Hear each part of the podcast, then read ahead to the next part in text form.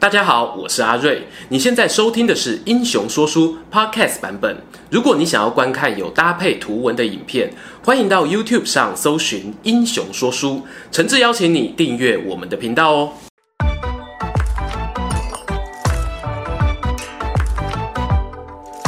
Hello，英雄说书的观众朋友，你们好，我是说书人阿瑞，替大家带来精彩的英雄故事。以前呐、啊，文人形容一名女子相貌美丽，经常会说“沉鱼落雁，闭月羞花”。而这两句成语呢，在民间传说里面，恰巧对应了四位美女，分别是在溪边浣纱的西施，她的美啊，让鱼群集体沉入江底；远嫁塞外的王昭君，她的美呢，让天边飞过的大雁都纷纷掉落地面。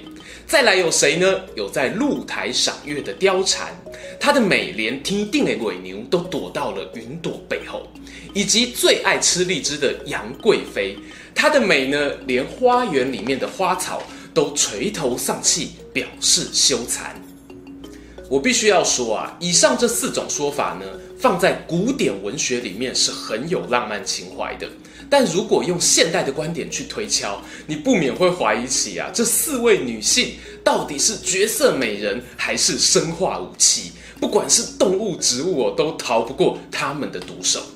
认真说起来啊，四大美人的排名呢，其实有很多不同的版本。我们今天呢，不会去深入比较哦，而就以前面提到的西施、昭君、貂蝉还有杨贵妃来说。除了貂蝉以外的其他三位，在历史上呢都真有其人。独独貂蝉，她最为人熟知的那些经历，其实是《三国演义》作者罗贯中老罗所创造出来的故事，在史书上面呢，并没有直接描述这个人。那究竟小说里的貂蝉有没有一个真实人物当做她的原型呢？今天就替大家整理一下关于貂蝉的身世真相四大说法。没看过《三国演义》的听众朋友，别担心啊！这里呢，帮大家快速做个剧情补充。小说里面呢，貂蝉是东汉末年大汉司徒王允家的养女，适逢西凉大胖子董卓乱政，王允为了要拯救汉朝，就和貂蝉联手策划了美人连环计，让董卓与他的手下第一猛将吕布反目成仇，最后还利用吕布之手杀了董卓。事成之后呢，貂蝉成为吕布的妻妾，跟随吕布一路流浪来到徐州。不过在下邳之战中呢，吕布败给了曹操，死于白门楼。貂蝉呢就跟随其他家眷俘虏前往许昌，从此不知所踪。想看更详细的美人连环计故事啊，欢迎也复习一下我们的《三国演义》重开机喽。前情提要结束哦，让我们回到关于貂蝉的身世真相。常见四大说法的第一种，就是董卓婢女说。在《陈寿三国志》里面有提到啊，董卓收编吕布之后呢，派遣他在自己的官邸驻守。这个董老板啊，个性冲动易怒，曾经因为一点小小的心情不美丽，就拿出防身的手戟往吕布扔了过去。而吕布呢，他也趁着防守官邸之便，偷偷和董卓的婢女暗通款曲。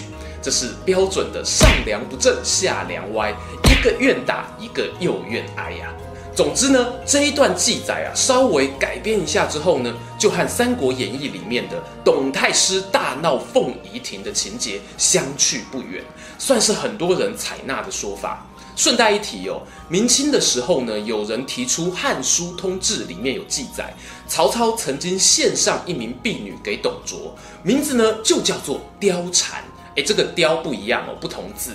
不过呢，这本书早就亡佚，再加上啊，明清两代呢，堪称是历史农场文的创作黄金年代。作为一个说故事的同行呢，我觉得哦，这条史料的可信度不太高啦。那我们接下来呢，聊到关于貂蝉身世的第二种说法是王允歌妓说。关于这种说法呢，坦白讲啦。完全就是从小说中发展出来的，史料中几乎找不到相关的直接记载。无论是从《后汉书》《三国志》或其他的文献，你可以看到哦，王允他密谋杀董卓的记录。但是呢，有参与的人多半还是朝廷里面的大臣，而没有养女、婢女等记载。当然啦，支持这种说法的人会认为哦，两汉时期女权不彰啊，就算真的有貂蝉这个人参与杀董行动，史书呢很可能也不会留下他的名字。但因为这个推测呢，证据力有实在太薄弱了，我个人呢是抱持听听就好的态度。接着呢，为大家带来第三种说法，就是所谓的吕布妻子说。在正史《三国志》里面呢，我们天下无双吕奉先是有娶妻的，因此就有人认为这个貂蝉的原型呢，正是来自于吕布的妻子。关于吕布妻子的描述，比较有名的案例呢有两条。第一条是吕布他在遭遇部下郝萌叛变的时候呢，连衣服都来不及穿好哦，就慌忙带着妻子从厕所逃生，前往高顺的军营求救。这条记载中呢，对于吕布他妻子的相貌啊、个性啊都没有描述啦。充其量我们只能推断，吕布比起刘备来说，算是很保护老婆的。即使是生死关头啊，衣服可以不穿，老婆不能不顾。另外一条记载呢，就比较有戏喽。在《英雄记》的原文里面呢，有这么一段经典故事：曹操啊，他进攻徐州的时候，吕布原本打算命令手下陈宫、高顺去防守大本营，自己呢，则亲自带兵去截断曹操的粮草补给队。不过在这个时候呢，他的妻子却出言阻止了，理由是啊，陈宫和高顺呢，向来相处不和睦。如果一起守城呢，恐怕没有办法同心协力。诶，还特别提一下哦，他对吕布说啊，以前我在长安的时候，差点就要被老公你抛弃一次，这一次啊，你就好自为之吧。吕布呢，听到老婆大人这么说啊，反复思量后呢，就打消了原本的作战计划。再一次的证明哦，吕凤仙还真的是一个重视老婆的人。但是呢，这个说法其实有一个问题未解。那就是同样在《英雄记》里面有记载着吕布，他可能跟他的属下魏续这个将军有结成亲家。那这样一来呢，他的妻子很有可能就是姓魏而非姓刁。但是东汉末年啊，有个三妻四妾实属寻常，所以这也是小问题啦。来到最后一种说法哦，也是我认为可信度很高的一种。那就是貂蝉的原型呢，其实是来自于元代戏曲的二创说。元代的时候啊，杂剧非常盛行，你可以想象成是我们现在流行的音乐剧，而又有这么一出剧本呢，就叫做《锦云堂暗定连环计》，又称为《美人连环计》。剧本故事啊，说的便是那东汉末年，太师董卓呢，倚仗吕布想要谋朝篡位。司徒王允看了心里着急啊，却又想不出办法。有一天晚上呢，他看见干女儿貂蝉在后院中拜月娘，突然灵机一动，哎呀，我以前怎么没发现干女儿长得这么漂亮啊？听起来王允跟貂蝉很不熟哦。别急，还有比这个更扯的。王允呢，他一问之下发现，貂蝉竟然原本和吕布就有婚姻之约，那还等什么呢？王允便使出了一招顺水推舟，和他联手策划了美女连环计。而这个计策的后续情节呢，基本上啊，就和《三国演义》中的描述没有太大差别了。顺带一提，在元曲版本中呢，貂蝉的人物设定啊很详尽。貂蝉呢是个艺名，她本姓任，名弘昌，出生一个小村庄哦，是被丁原许配给吕布当妻子。而在女主角的唱词中呢，也说明了貂蝉这个艺名的由来。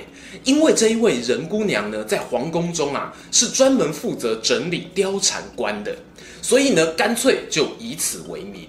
相信大家在网络上呢，常看到有文章流传说，貂蝉是汉代一种女官的官职名称。这个说法呢，有一点含糊啦。精确来说呢，貂和蝉呢，是指一些高级官员他们帽子上面的华丽装饰，被拿来借贷为官职呢，也是说得通的。又到了结论时间啦！如果你要问我比较倾向哪一种说法呢？我个人的答案是，三国演义》里面的貂蝉，应该是融合了第一种董卓婢女说与第四种元代杂曲二创说之后产生出来的人物模型。因此，你要说罗贯中其实是在进行一种同人创作，这个说法呢，完全可以哦，就跟我在《三国演义》重开机系列影片里面做的事情是一样的。至于重开机系列影片里面的王允与貂蝉，又或者是其他人物各自融合了哪些属于我们这个时代的元素呢？这个问题啊，就留给大家慢慢玩味吧。今天的故事说到这边，如果喜欢这一则影片，欢迎订阅我们频道收看最新消息。已经订过的朋友，别忘了打开小铃铛，才不会错过精彩影片哦。想看更多有趣文章，也欢迎到英雄故事粉丝团按赞加分享。这里是英雄说书，我们下次再见，拜拜。